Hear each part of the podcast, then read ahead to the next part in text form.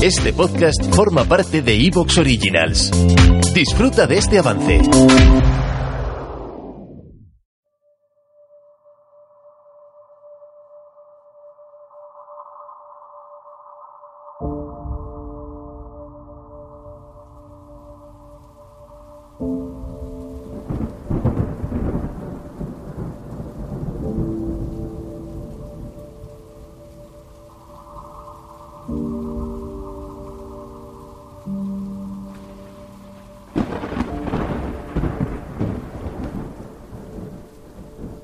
Hace mucho tiempo, los dioses nos castigaban o recompensaban según nuestros méritos. Ellos nos liberaban del caos y la indiferencia. Eran la fuente de las revelaciones de las llamas, el origen y destino de las catástrofes que desencadenarían el fin del mundo. Y las señales de los profetas apuntaban a una hecatombe celestial los astros caerán de los cielos y el colapso de los planos terminará con todo en cuestión de horas. Era una advertencia, una amenaza, una obsesión del espacio-tiempo. La naturaleza se cobraría venganza por nuestra osadía. Hoy ya no necesitamos a ningún dios. Los hombres nos bastamos solos para la hecatombe. La torre boca abajo. Libro del peregrino.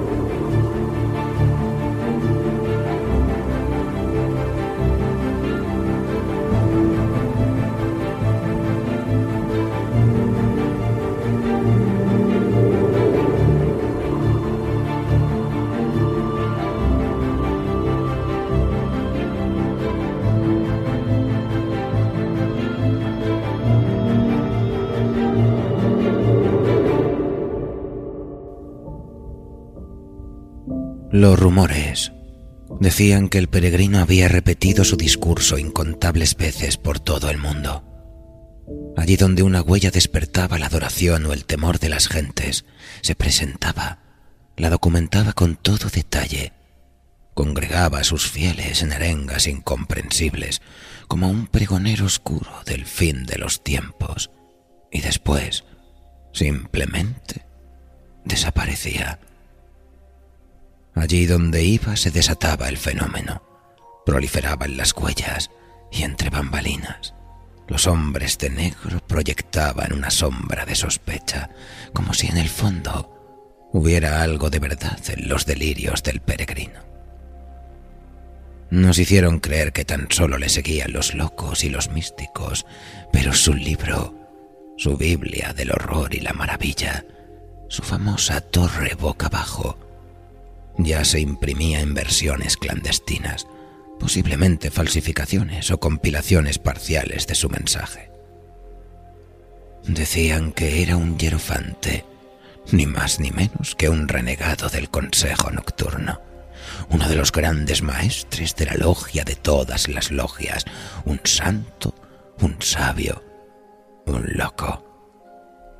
Después de documentar y publicar todo lo que caía en mis manos sobre el fenómeno, un anónimo benefactor me ofreció salvoconducto hasta la rehabilitada cárcel de Zamora, célebre por la presencia de varias huellas en las instalaciones y alrededores, entre las que destacaba el fantasma de Almaraz de Duero.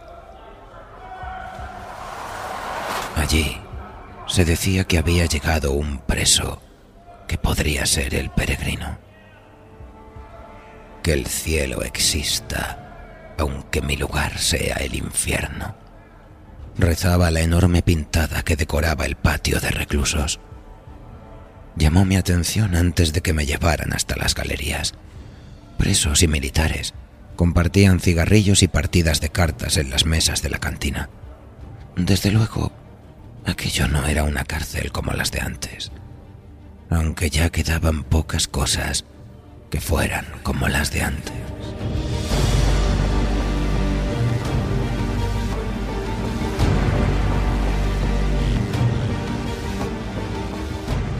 La torre boca abajo. Relato de Alberto Martínez para el universo de Atlas Negro.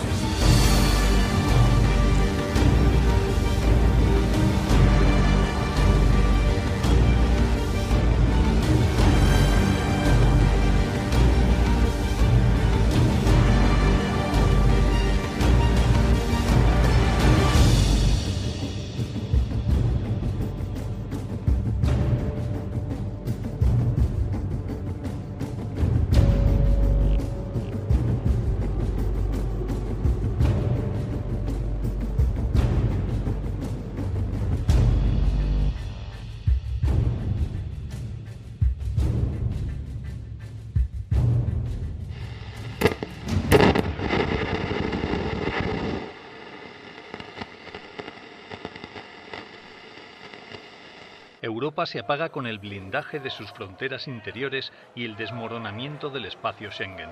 Los índices de delincuencia se disparan a picos históricos. Las oleadas de saqueos que azotan al pequeño comercio han convertido las calles en insolares. Hasta encender una bombilla es una obligación para ciertos acontecimientos inquisitoriales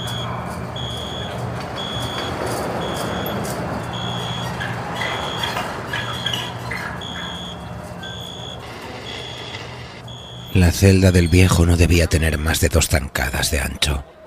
Era un zulo alargado, pobremente iluminado, donde lo habían dejado tirado para que el mundo lo olvidase. ¿Y tú quién coño eres? Fue lo primero que dijo. Prensa, independiente. Fue lo primero que dije. El celador que me había traído hasta allí soltó una risa forzada de desprecio. Otro junta letras que busca la revelación. Trátale bien, peregrino. No queremos que le pase lo que al último. El celador dijo aquello sin atreverse a mirar a los ojos al viejo. En general, la gente disimulaba como podía la impresión que le causaba estar en su presencia. La mayoría de los que estaban allí no parecían demasiado listos, pero el celador sabía que no me habían dejado entrar por casualidad. Era el único, aparte del director de la prisión, que estaba al tanto de mis intereses. Era mi primera visita. No sería la última. Cerró la puerta de la celda con llave y se marchó tan rápido como pudo, como si estar en la celda del peregrino le quemara los pies. El viejo se me quedó mirando. Sienta, siéntate. ¿No vas a decirme tu nombre? Apagó su radio de mano. Se ajustó las gafas y se levantó con algo de esfuerzo para retirar la pequeña montaña de libros que descansaba sobre la única silla de la celda. La puso sobre la litera superior. Manuel, dije por fin. Bueno, Manuel, pues tú dirás. Hagamos de esto algo agradable para ambos. Si me entretengo, podrás volver si desconfío o me aburro, les diré que te corten las manos. es broma. Siéntate, siéntate, por favor. No tardé en darme cuenta de por qué los celadores le temían. Puede que hasta le reverenciaran en secreto. Lo habían llevado allí discretamente, sin nombre, y con el estigma de los asesinos marcado en la cara. Un par de lágrimas negras tatuadas en la mejilla izquierda hicieron el resto. Las cárceles son como los pueblos. La gente habla. Lo repetiría casi en cada sesión. Después de unas cuantas visitas, supe que el viejo peregrino había convertido aquella prisión en su peculiar círculo del infierno.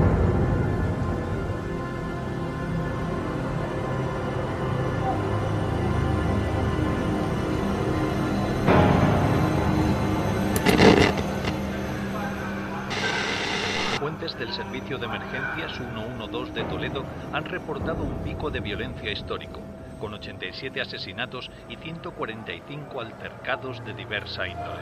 Ante la interminable oleada de llamadas, se requirió la asistencia urgente de dispositivos policiales de Madrid, Getafe y otros municipios vecinos, llegando incluso a solicitar la... La cárcel de Almaraz del Duero había sido rehabilitada poco tiempo después de la explosión de las huellas en la península En aquellos días era fácil que te encarcelaran por cualquier menudeo.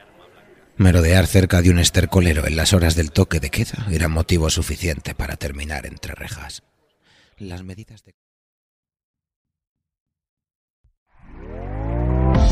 ¿Te está gustando lo que escuchas? Este podcast forma parte de Evox Originals y puedes escucharlo completo y gratis desde la aplicación de Evox. Instálala desde tu store y suscríbete a él para no perderte ningún episodio.